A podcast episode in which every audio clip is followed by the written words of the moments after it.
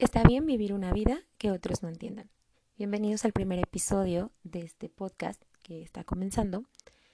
Y pues el día de hoy, para dar inicio, quiero hablarles de un tema que es súper importante y que nos acompaña a lo largo de nuestra vida. Y es sobre los juicios de valor. Las personas necesitamos obtener información de todo lo que nos está rodeando para tener una mínima sensación de control. Es por eso que nosotros emitimos los juicios de valor, ya que nuestro cerebro recoge pequeños datos de todo aquello que nos envuelve y los va clasificando para que de tal forma quede esa información en categorías. Normalmente los juicios de valor están íntimamente asociados con nuestros valores y con nuestra personalidad. Hamilton y Sherman definieron los juicios de valor como las estructuras cognitivas que incluyen nuestro conocimiento, creencias y expectativas sobre los grupos sociales y sus miembros. Unos años más tarde, otro autor añadió que los juicios de valor están asociados en muchas ocasiones con sentimientos y emociones. ¿Por qué les doy pues esta descripción sobre los juicios de valor que tal vez muchos de ustedes ya conocen, pero que tal vez muchos no conozcan? Es porque para poder entender algo hay que conocerlo. Muchas veces cuando hablamos de juicios la gente solo piensa como, ah, pues lo juzgo, ¿no? Pero ¿qué incluye el hacer un juicio de valor? ¿Qué conlleva el hacer un juicio de valor? ¿Por qué lo hacemos? Porque tenemos esa necesidad. ¿Por qué no nos damos cuenta que al juzgar hacer o al hacer un juicio de valor estamos involucrando más allá de palabras, estamos involucrando más allá de pensamientos, estamos involucrando sentimientos, emociones. Y estamos tal vez atentando contra esas emociones en otra persona. A diario, como seres humanos, vamos haciendo juicios por la vida. Ejemplos. Al conocer una nueva persona. No digo conocer, al ver a una nueva persona la vemos, juzgamos su vestimenta, juzgamos su peinado, juzgamos su caminar, juzgamos su lenguaje corporal, estamos juzgando todo aquello que vemos pero no conocemos, porque una cosa es verlo y otra cosa es darte la oportunidad de saber por qué esa persona hace tal cosa. Y no está mal, la verdad no está mal. Que si alguien viste de una forma diferente a la tuya, no está mal. Pero estamos tan acostumbrados a emitir este tipo de juicios porque no tenemos otra, o sea, porque tenemos que sentir que, que nosotros estamos bien y que el otro está mal. Y eso es un error. Hay muchísimos ejemplos que podría darles sobre este tema que es demasiado importante, pero yo creo que el mejor de los ejemplos es cuando te hagas un juicio de valor a ti mismo. Y analices cómo te sientes al hacer un juicio de valor sobre esas cosas que tal vez no están correctas en ti o que tú crees que no están correctas en ti o cuando alguien viene y te dice es que tú no haces eso bien, es que eso no se hace así, no sabes hacerlo o tú no puedes hacer eso o te ves mal vistiéndote de tal forma, te ves mal actuando de tal forma. ¿Qué sentimos? ¿Cómo nos sentimos? Muchas veces decimos, ah, o no, yo tengo la autoestima tan alta, tengo el ego tan alto que a mí lo que vengas y me digas no me interesa. Pero sabemos que en el fondo no es así. Sabemos que el hecho de que otra persona haga un juicio sobre nosotros, pues nos perjudica, ¿no? En alguna forma toca algunas fibras de nosotros y nos hace sentir mal y a nadie le gusta ser juzgado y mucho menos etiquetado con un término. Este estamos poniendo etiquetas constantemente. En la familia, para empezar. La etiqueta de eh, la enojona, eh, el gordito, eh, en la escuela, que el desmadroso, que la ñoña, que la nerd, que la aplicada, que la que no hace nada, la fiestera. Estamos etiquetando y etiquetando a las personas. Ah, la que habla mucho, no, es que la que no habla.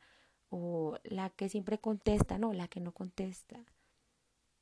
Estamos etiquetando constantemente al vecino, el vecino ruidoso, em, el vecino fiestero, el vecino que sus niños son mal educados. Estamos y estamos poniendo etiquetas a todo el mundo. La enfadosa, el enfadoso, el que habla mucho, el que habla poco. Estamos constantemente poniendo etiquetas.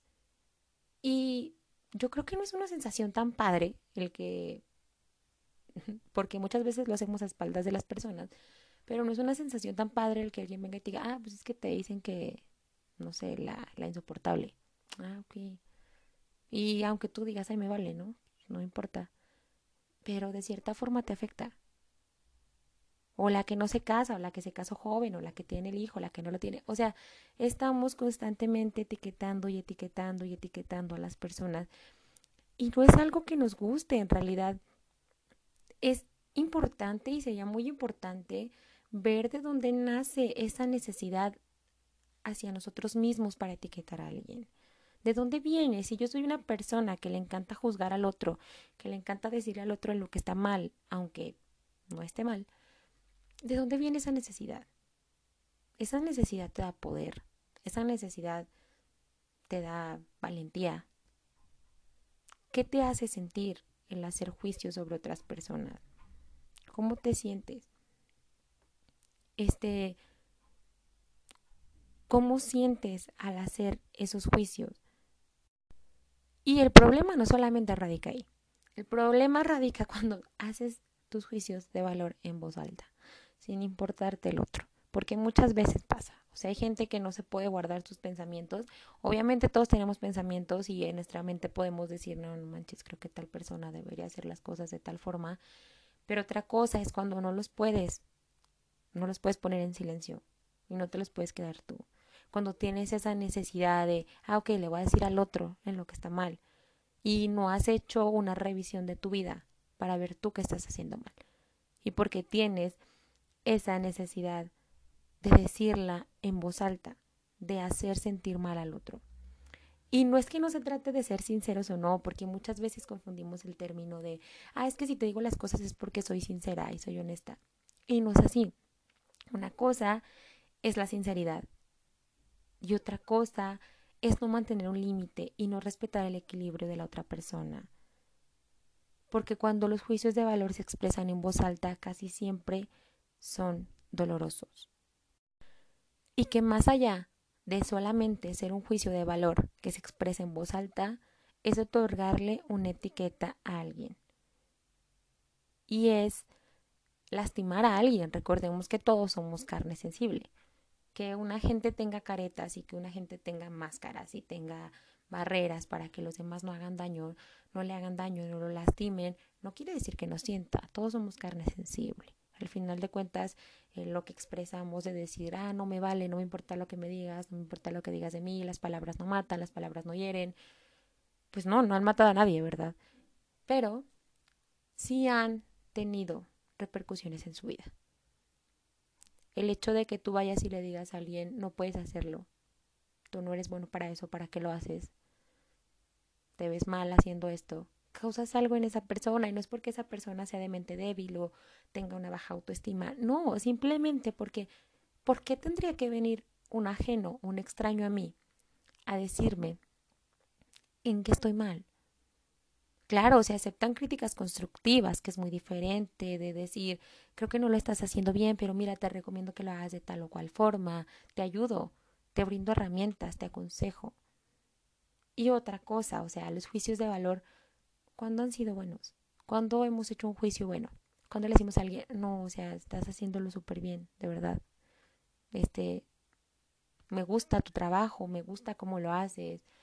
No, por lo regular, si pongamos el ejemplo, trabajamos todos en una empresa, llega alguien nuevo y obviamente vamos a sentir un poco de desplazo, ¿no?